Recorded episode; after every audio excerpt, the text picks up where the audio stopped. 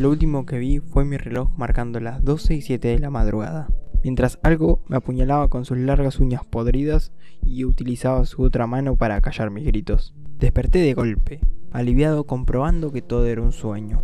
El reloj marcaba las 12 y 6, cuando la puerta de mi armario comenzó a abrirse.